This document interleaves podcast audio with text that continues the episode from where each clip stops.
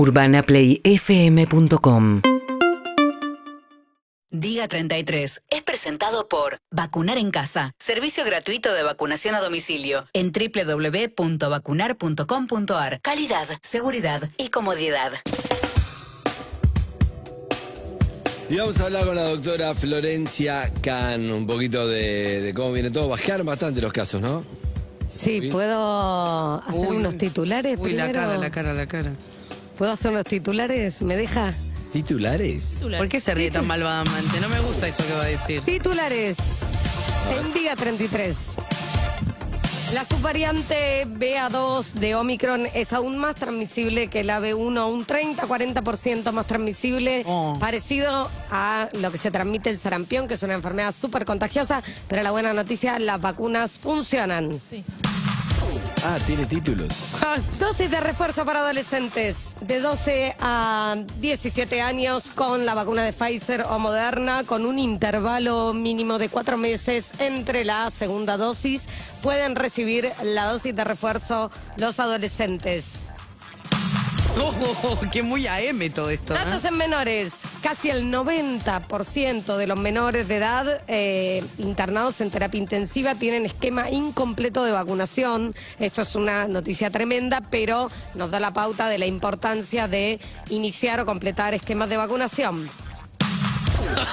Ay, me encanta. Pasando a otra patología, investigadores europeos encontraron una nueva variante del VIH que es muy agresiva y No. tiene mayor capacidad de replicación viral eh, y lo que produce es una caída rápida de los linfocitos CD4 que son parte de nuestro sistema inmune, pero la buena noticia es que el tratamiento antirretroviral sirve, con lo cual es muy importante testearse, muy importante saber si tenemos o no tenemos VIH para de esta manera poder iniciar lo antes posible el tratamiento antirretroviral. Además, las personas con VIH que llevan más de seis meses con su carga viral indetectable no pueden transmitir el virus por vía sexual.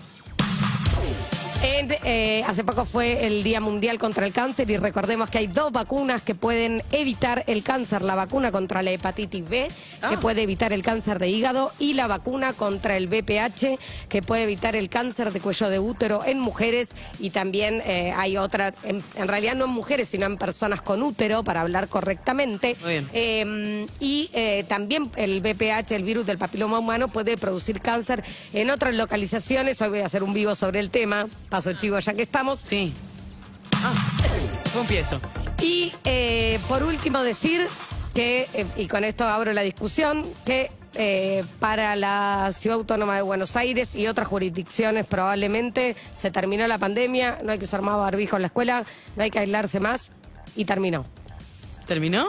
¿Terminó? Ahora, en base a que, porque estaba en la conferencia de prensa, estaba también, gracias por los títulos, seguimos con más noticias. Con más noticias para Estaba Fernán Quiroz, el ministro de Salud, que es bastante prestigioso, de hecho lo están midiendo como para candidato a jefe de gobierno, pero más allá de eso. Eh, y él está, ¿en base a qué eso? ¿Hay una prueba científica? Porque obviamente lo primero que a mí me genera es lo mismo que a vos, que decir, che, pero pará, pará, pará, ¿cómo puede ser? Che, nada. Para mí no está bueno, para mí está bueno que haya ciertos protocolos.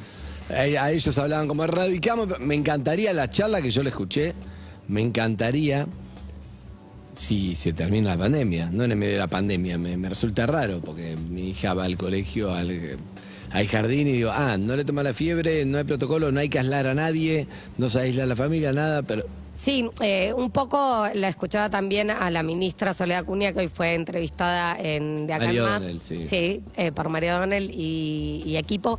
Eh, la idea es, bueno, erradicamos, sacamos la, la palabra protocolo eh, y, y ella lo que explicaba es que es una manera de decir, bueno, vamos, vamos a empezar a tomar a la escuela como era la escuela y dejar este, ciertas cosas de lado. Ahora, como expresión de deseo y como ganas, todos tenemos ganas de que las cosas vuelvan a ser como antes, por supuesto, Claro. no hay ninguna duda. Y sabemos también que la pandemia tuvo repercusiones en el aspecto psicológico, social, este, en cuanto a, digamos, la, la posibilidad de los chicos de, de aprender con pares y que el barbijo incluso eh, puede eh, interferir mucho en muchas cosas. Ahora, eh, estamos, si bien estamos experimentando un descenso en el número de casos, porque ya no tenemos 100.000 casos reportados por día, estamos este, viendo un descenso, me parece que es como que pasar de todo o nada tampoco es la solución. Y tampoco es que porque, bueno, porque no quiero va a dejar de pasar. Claro. Entonces, eh, la ventilación es un tema importantísimo, sigue siéndolo. Nosotros, este es el espacio mejor ventilado del mundo, pero eh, las aulas tienen que tener ventilación, tenemos que recordar por lo menos 5 centímetros de apertura de ventanas y de puertas para que haya ventilación cruzada. Y la realidad es que eh, el contagio a distancia se puede dar y cuando estamos muy cerca también. Por otro lado, otra cosa que dijeron en la ciudad de Buenos Aires, hablo de la ciudad de Buenos Aires porque como empiezan las clases... Todavía, además, la provincia todavía no dijo cuál era su protocolo. Porque de hecho, además, el jueves hay una reunión del Consejo Federal de Salud y el Consejo Federal de Educación para ponerse de acuerdo sobre los protocolos. Pero bueno, como en la ciudad de Buenos Aires las clases empiezan antes, esa fue un poco la justificación de por qué salieron antes a contar esto. Tampoco eh, se va a pedir pase sanitario, es decir, que no se va a exigir la vacunación eh, para, para los niños y las niñas, sí para los docentes.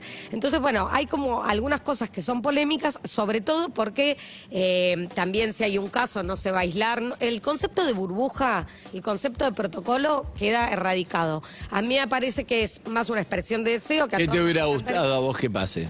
y a mí me hubiera gustado que se, digamos, que el, que el uso del barbijo eh, siga siendo obligatorio, sobre todo para situaciones eh, en lugares cerrados. Estoy de acuerdo con que al aire libre y con determinados cuidados puedan no usarse el barbijo.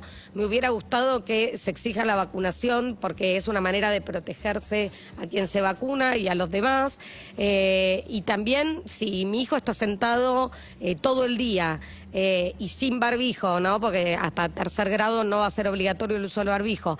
Está sentado todo el día al lado de un nene y el nene es COVID positivo, yo creo que mi hijo se tiene que aislar. Digo, hay situaciones que me parece que eh, hay que ver cada caso, obviamente, pero ya eh, salir con el Por lo menos testear, ¿no? Por lo menos testear. Si vos estuviste aislado, tuviste contacto estrecho, que te digan, listo, no te aíslas más. Por lo menos si, che, tenés obligación de testear. Te, te testear, te dio negativo, bueno, no es perfecto, porque sabemos que puede tardar, o a los tres días digo lo que digas, pero listo, eso ya no es motivo. ¿Y entonces qué estuvimos haciendo todo este tiempo? Por eso, digo, me, me parece más una expresión de deseo que algo que tenga un correlato con la situación epidemiológica. ¿Parece algo más político, decís? Como para una buena noticia.